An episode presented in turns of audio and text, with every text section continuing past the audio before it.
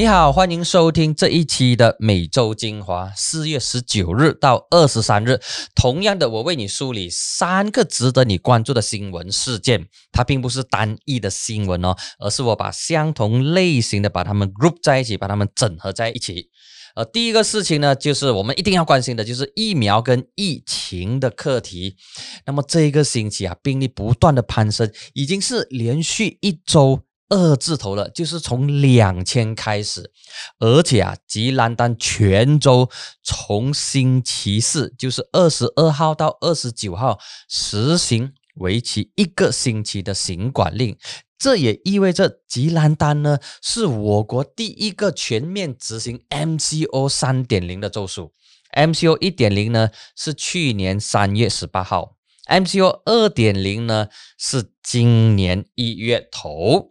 那么 MCO 三点零还没有来，不过吉兰丹已经开始实行了 MCO 三点零，而且吉兰丹的情况确实是非常的严重。那么一些地方呢出现床位不足，如果吉兰丹的疫情进一步恶化的话，我们担心的是它会不会蔓延到其他的这个州属。虽然它现在已经进入了 MCO 三点零，所以吉兰丹的疫情呢成为了。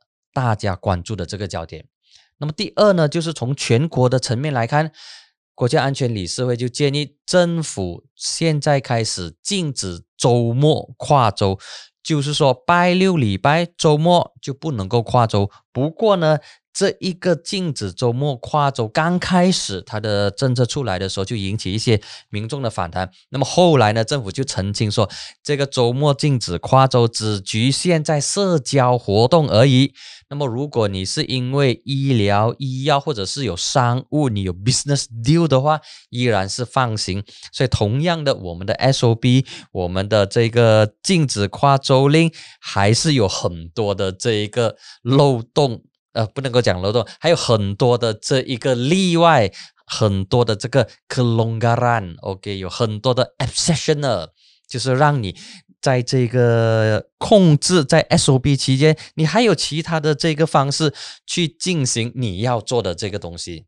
那么跟疫情有关的就是学校感染人数上升啊，这一个呢是父母亲非常担心的。那么刚开始的时候，在星期一、星期二的时候就出现了很多的这个争议，说，哎，学校已经有啊三四中、四五中了，为什么没有关闭学校？然后政府的数据不透明，然后学校没有获得明确的这个指示，因为他们如果要关校的话，或者是在关校之前学校出现了疫情，要向。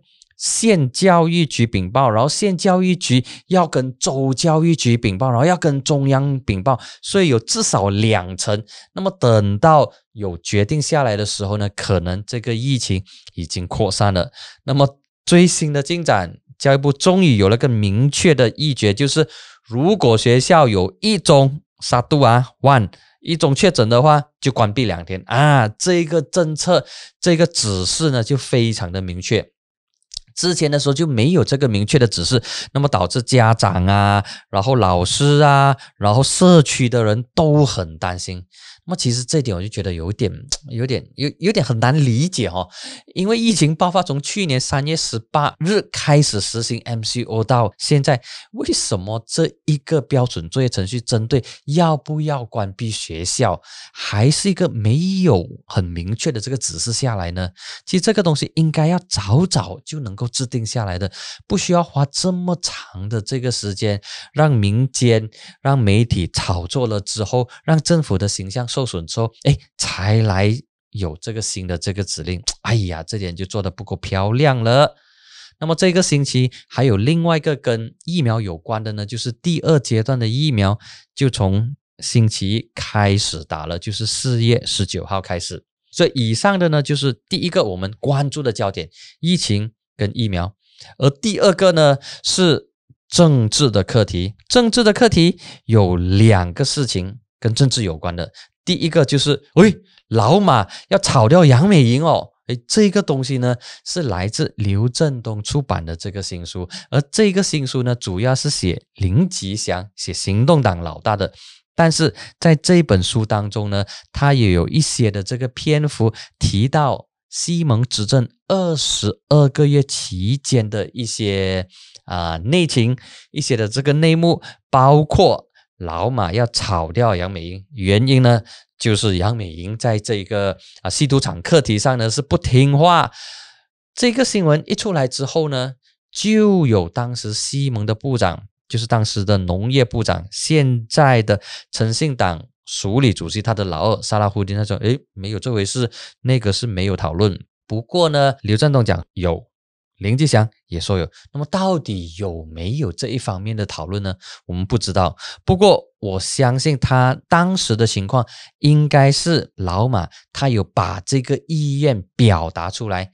可能他没有很明确的点名说是有 be in，但是他的这个言语谈话或者是用词当中，大家可能听得出，老马当时指的呢就是杨美英，老马当时指的这些可能会涉及部长职位的调动，可能就是这个部门，就是全名最长名字最长的部门啊，能源科学科艺气候变化。还有这一个啊，环境部长，可能他确实是没有提到杨美英的这个名字。当然，这个是我单方面的这个猜测，不然的话，林吉祥或者是这个刘振东，或者是其他火箭的这个部长，不会这么紧张的要在当天就马上开会讨论，而且这个过程当中。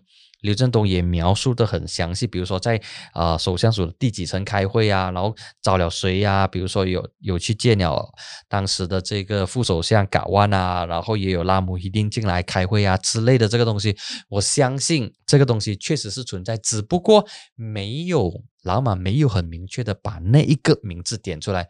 不过在政治圈上。在政坛上，相信大家都心照不宣。老马指的是谁？老马要换的人是谁？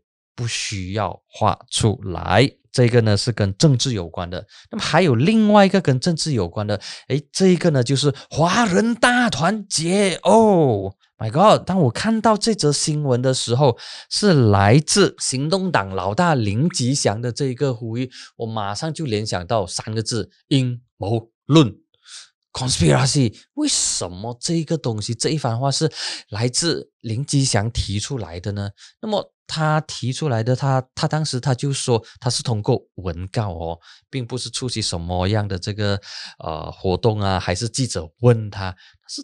发文告，发文告的意思就是说有白纸黑字，而且是接下来行动党的这个文献是行动党党史的一部分。当你提到华人大团结的时候，当然他的这个用词是很谨慎的。他说听闻好像有这个秘密的这个行动，华人大团结，然后马华跟民政党然后结合一部分的行动党内的这个人士。这个东西真的是可大可小。那么为什么在这个时候提出来呢？相信大家很自然的，也免不了的会将它跟行动党六月二十号的党选连在一起。同时呢，之前又有发生那些啊去华化啊、精英草根呐、英沙华沙派系之间的这个斗争。总之，这一个华人大团结论抛出来之后。没有获得很好的这个反应，包括在行动党内部也有一些领袖公开跟私底下质疑说：“哎，为什么老大突然间提出这一个东西呢？”同时，在普遍上的这个啊华社，我看到的一些啊评论啊，或者是一些观点呢，都有保留的这个态度。所以，华人大团结论到底有没有存在？其实坦白说，我不知道。我也有所保留，只不过我从另外一个角度来看，就是为什么会提这个东西。如果我们稍微抽离出来看的话，马华跟民政党有需要去制造这个华人团结论吗？那么制造这个华人团结论，去掀起这一个舆论，会不会获得华社的这个认同呢？那么如果你要掀起这个舆论的话，你必须要获得一些意见领袖，然后一些媒体的这个关注报道，然后要有人配合来写这一方面的这个文章，或者是带动媒体的这个讨论。但是到目前为止，两天三天了，这个东西都热不起来。所以它很可能是停留在领导人的这个嘴巴上而已，或者是停留在林吉祥的这个文告而已。仅此而已，它没有办法掀起涟漪。那么第三则呢，其实是跟新闻自由有关的哦。虽然五月四号是新闻自由日，但是四月十九号到二十三号这一个星期呢，诶，马来西亚的新闻自由排行榜下跌了，而且我们在二零二一年的这一个排行榜呢是跌了十八名哦。哦，跌了十八名，而且是今年跌幅最惨重的这一个国家。全球一百八十个国家来比的话，哎呀，为什么我们的这个排名会跌幅这么重？跌了十八名，排在。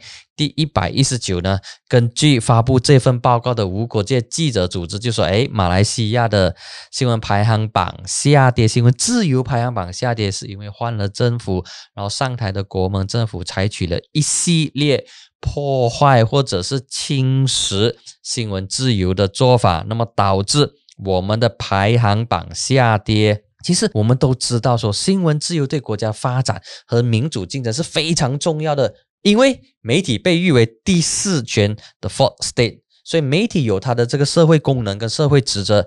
所以我们常说媒体是三权分立、司法、立法、行政之外的第四权，所以媒体有它的这个特别的角色。而新闻自由就是衡量一个国家民主程度、民主境况的重要指标。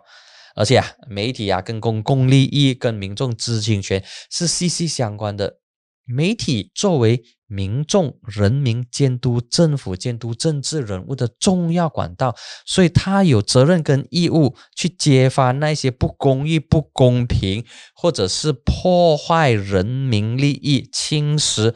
公众权益的这个事情，包括又要去踢爆这些政治贪腐的丑闻，所以也因为这一个原因，媒体所扮演的第四权的角色，所以世界上很多政府都不喜欢自由跟独立的媒体，因为他们会监督政府，会监督这些政治人物、政治领袖，确保他们不会乱乱来。可是如果没有独立、没有自主的媒体的话呢？那么第四权就没有办法发挥他的这个角色了，所以这个最终吃亏的将会是我们普罗大众。一般上，先进国、发达国，他们都有相对较高的新闻自由，所以要成为发达国家的道路上，我国除了要严厉对付假新闻 （fake news） 之外呢，捍卫新闻自由更加重要。我担心的是。